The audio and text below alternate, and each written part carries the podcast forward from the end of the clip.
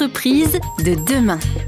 Gilles André. Nous venons juste avant cette pause musicale bien agréable de comprendre que les entreprises qui souhaitent développer leur activité de recherche, de développement sur les thèmes de l'éthique, de la psychologie au travail et de l'aspect humain dans le cadre du travail peuvent le faire, peuvent être aidées pour cela.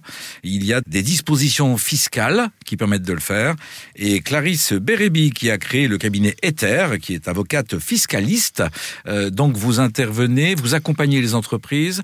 Euh, comment les étapes pour euh, que ça fonctionne Pour accéder à ces dispositifs fiscaux, d'une certaine façon, il y a deux étapes. La première étape, c'est de vérifier l'éligibilité du projet à ces dispositifs fiscaux.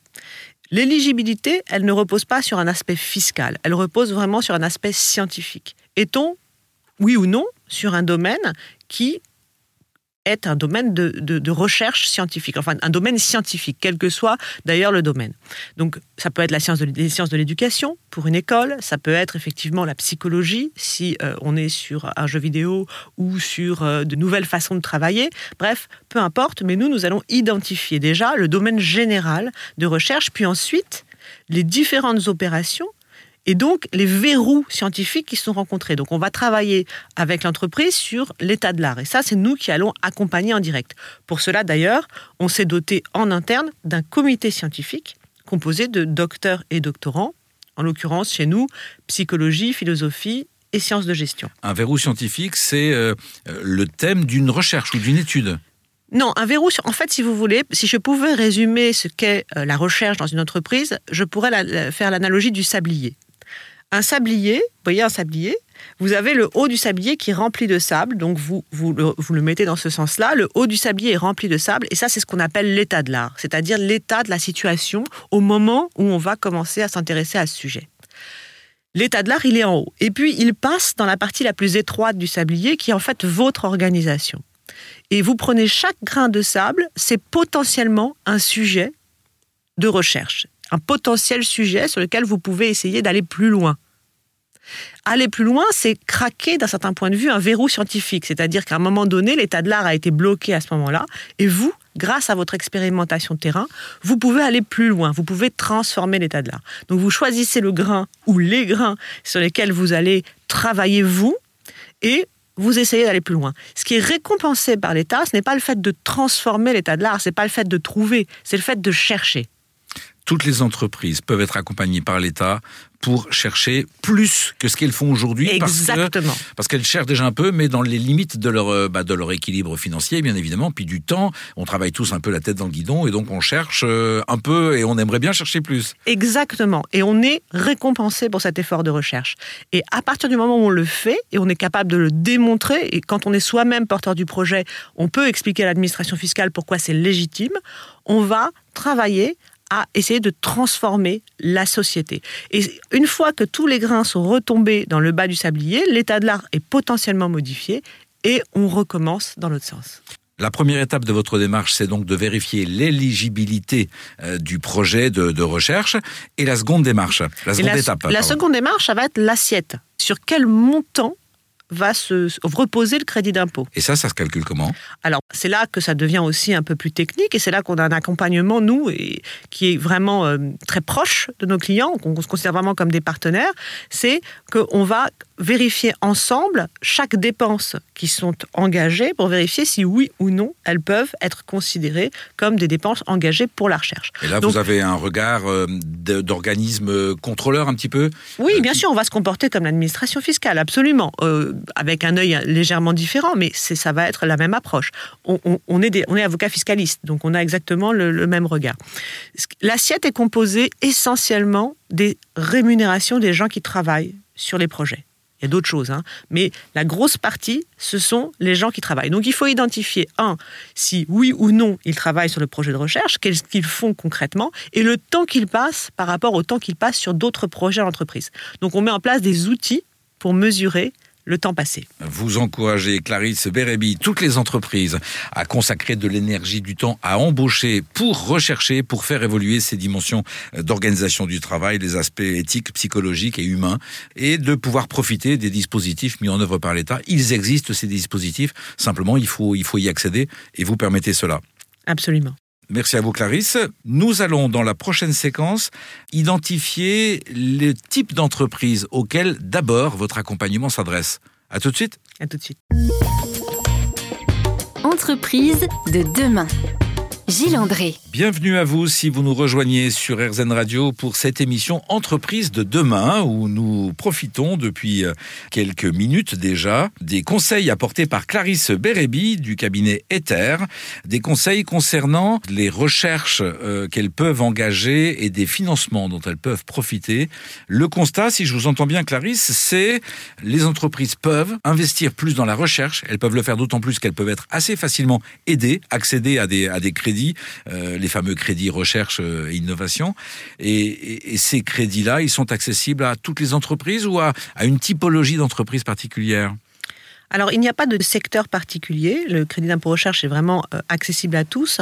Je dirais que ce qui va définir l'accessibilité, c'est vraiment les pratiques d'exploration concrètes qui sont mises en œuvre dans l'entreprise. Pour être précise, je dirais que souvent, les entrepreneurs ont des, intuitions de transformation de leur environnement.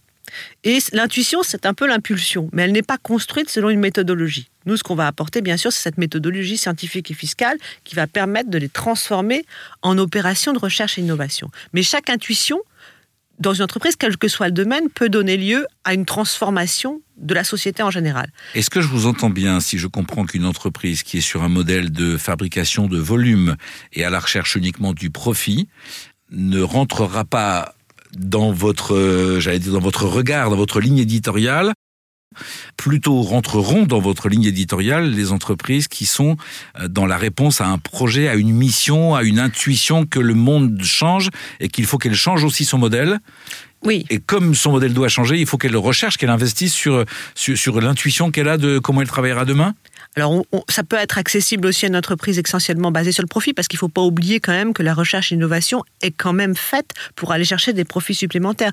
N'oublions pas que la vocation d'une entreprise, c'est de faire des bénéfices. On n'est pas sur du non lucratif. Bien sûr. Néanmoins, effectivement, dans l'environnement dans lequel nous vivons aujourd'hui, on se rend compte que les entreprises qui pourront plus facile, enfin qui aujourd'hui pourraient véritablement bénéficier mieux encore de ces dispositifs, sont celles qui vont s'inscrire dans une mission entrepreneuriale, dans une vision entrepreneuriale, puisque très clairement, euh, ils vont mettre en place des choses qui n'existent pas encore pour essayer d'arriver à cette mission.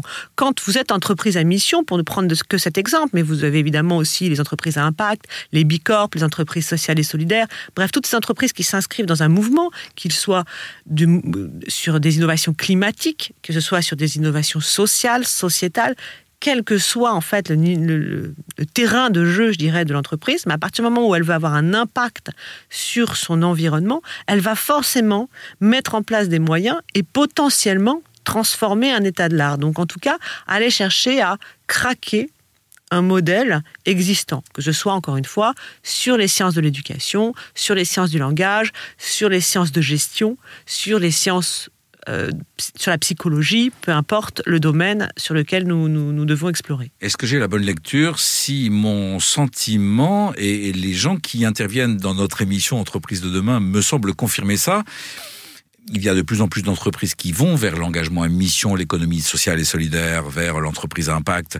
Euh, je pense à toutes les entreprises qui participent aux différentes déclinaisons de la, de la CEC, e la Convention des entreprises pour le climat, etc. Et toutes ces entreprises-là peuvent vite aller regarder, avec vous ou sans vous, mais j'imagine avec vous idéalement, euh, si elles peuvent profiter de ces aides que l'État prévoit à budgéter, mais qui ne sont pas toujours utilisées. Oui, je dirais même que ça devient un devoir aujourd'hui, dans un contexte où, nous le savons, la crise économique est quand même importante, que c'est très difficile dans le contexte d'entreprendre et d'embaucher et d'être toujours aussi, je dirais, agressif, optimiste et d'aller euh, euh, chercher des embauches pour amener sa, son entreprise à des niveaux de compétitivité. Il faut impérativement, quand on est un dirigeant éclairé, euh, ne pas hésiter à solliciter ces fonds qui sont, je dirais, mis à disposition précisément dans cet avantage, dans cet objectif, pardon. Euh, vous, avez un certain nombre de, projets, euh, que ce soit France 2030, que ce soit les projets euh, de l'Union européenne de façon générale, qui boostent les entreprises vers la recherche et l'innovation. C'est accessible et c'est fait pour ça, c'est pensé pour ça. Alors évidemment, il faut le faire dans une grande sécurité. Ça ne peut pas être une sécurité totale. De fait, on est dans un système fiscal qui peut donner lieu à demande d'explication de la part de l'administration fiscale. Mais notre vision, c'est qu'à partir du moment où vous vous engagez dans le projet et vous êtes capable en tant que porteur de projet de démontrer à l'administration que vous avez été chercher ces deniers dans un objectif extrêmement précis, l'État a mis en place ces deniers pour ça et n'attend juste qu'une chose, c'est qu'on soit capable de lui expliquer qu'on mérite vraiment de les utiliser. Votre équipe, euh, composée d'avocats, de fiscalistes et de, scientifiques. et de scientifiques, permet donc d'être accompagnés dans les meilleures conditions. Est-ce que vous voulez bien nous donner un exemple ou quelques exemples euh, d'entreprises que vous accompagnez, de recherches qui sont enclenchées et qui sont donc pris en charge par ces fameux crédits fiscaux? À tout de suite. Entreprise de demain. Gilles André. Nous sommes avec Clarisse Bérébi de la société Ether qui accompagne donc les entreprises à profiter des dispositions mises en œuvre par l'État pour développer les axes de recherche, notamment sur la dimension humaine. Et ça nous intéresse dans le monde du travail de demain de savoir comment ça fonctionne. Vous avez des exemples, Clarisse Bérébi, à nous donner d'entreprises qui ont déjà enclenché ces recherches, peut-être même embauché pour cela? Toute l'entreprise cherche, du dirigeant jusqu'au stagiaire qui, qui, qui, vient de rentrer, si je puis dire. Quand on est une entreprise qui a vocation à casser un modèle, on cherche du sol au plafond. Tout le monde cherche. Vous prenez des entreprises, par exemple, comme Ikea, pour prendre cet exemple. Ils ont l'innovation et la recherche ancrées dans leur ADN à tous les étages de l'entreprise. La recherche n'est pas réservée aux chercheurs. La recherche, elle est évidemment elle peut avoir une partie très intellectuelle et, elle peut avoir une partie très expérimentale, terrain. Donc ça, c'est très important de comprendre que quand on embauche un chercheur dans une entreprise, on va d'abord chercher une méthodologie et pas quelqu'un qui va chercher. Et vous apportez cette méthodologie à celles et ceux qui nous entendent et qui se disent oui, on a envie de faire bouger les lignes, mais on n'a pas trop le temps quoi, au quotidien. En réalité, vous le faites déjà. Nous, ce qu'on va vous montrer, c'est que vous le faites. On va vous faire conscientiser les sujets sur lesquels vous avez déjà de la recherche et de l'innovation en interne. Pour donner des exemples très concrets, nous travaillons avec une entreprise qui, euh, un bar, qui s'appelle le Social Bar. Original. Absolument. C'est pour ça que j'aime bien en parler en premier. Le Social Bar se présente comme un laboratoire de convivialité. Ils se sont auto-déclarés au départ, avant de, nous rencontrer, auto-laboratoire euh, de convivialité. Parce que leur sujet d'expérimentation, c'est le lien social. Déjà, pourquoi les gens vont-ils au bar toujours accompagnés, pourquoi n'y vont-ils vont pas seuls? Et quand on y va seul, comment est-ce qu'on fait pour rencontrer des gens? Donc ils ont mis en place des, outils qui sont des jeux et sur lesquels ils ont commencé à travailler et sur lesquels ils ont expérimenté. L'expérimentation terrain a donné des résultats incroyables, ce qui fait qu'aujourd'hui, ils ont ouvert plusieurs bars en France. Et puis, fort de ce constat, ils se sont dit, OK, mais on a un peu l'impression quand même que ça repose sur des personnalités, on ne sait pas vraiment ce qui fonctionne, donc il y a une espèce d'étude d'impact qu'ils n'arrivaient pas à faire d'eux-mêmes. Et là, on a, on a travaillé avec eux, on les a transformés en, statut, en jeunes entreprises innovantes, via un rescrit fiscal, donc avec l'autorisation, si je puis dire, de l'administration fiscale qui confirme l'éligibilité du projet à euh, la recherche et l'innovation. Mhm. Puis, on a structuré en interne la recherche et l'innovation. Et ils ont recruté en interne leur premier jeune docteur. Premier jeune docteur en sociologie qui a commencé à travailler avec eux, donc qui a mis en place ces méthodologies, donc avec des études quantitatives et qualitatives, hein, vraiment un travail de recherche, un état, un état de l'art sur leur situation, et puis une analyse ensuite qualitative et quantitative de leurs actions. Et puis, dans un second temps, un second jeune docteur qui vient euh, d'être recruté en psychologie, avec là beaucoup plus l'impact, je dirais, individuel des jeux, et donc l'impact réel, et non pas seulement, bah, on a eu cette intuition, ça marche, mais on ne sait pas pourquoi. Donc on a commencé à construire une méthode qui permet d'être reproduite. C'est ça, hein, les, les, critères euh, de Frascati, et qui, ça fait partie des cinq critères de Frascati sur la recherche, notamment la capacité de reproduire.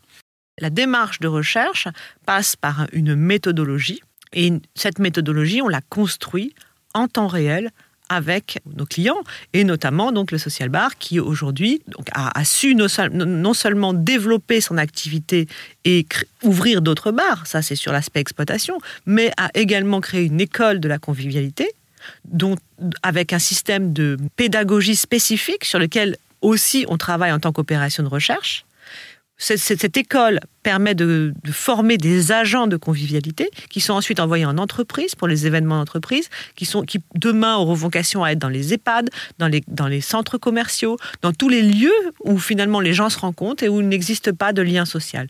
C'est-à-dire qu'en fait, ça transforme évidemment l'identité de l'entreprise en faisant rentrer dans l'ADN une démarche de recherche, mais également son business. Et donc, ça, ça fait d'une entreprise qui partait d'un projet qui pourrait presque passer pour euh, une farce, comment on va amuser les gens dans un bar, à un vrai projet entrepreneurial soutenu par une démarche scientifique, donc crédible vis-à-vis euh, de leurs propres clients. Merci pour cet exemple qui donne, qui donne envie. J'aimerais que vous nous expliquiez, si vous voulez bien, dans la partie suivante de notre émission, le type de prestation que vous leur proposez, parce que j'ai compris qu'il ne s'agit pas d'une prestation payante comme ça, euh, mais plutôt d'une formule d'abonnement. Absolument. À tout à l'heure.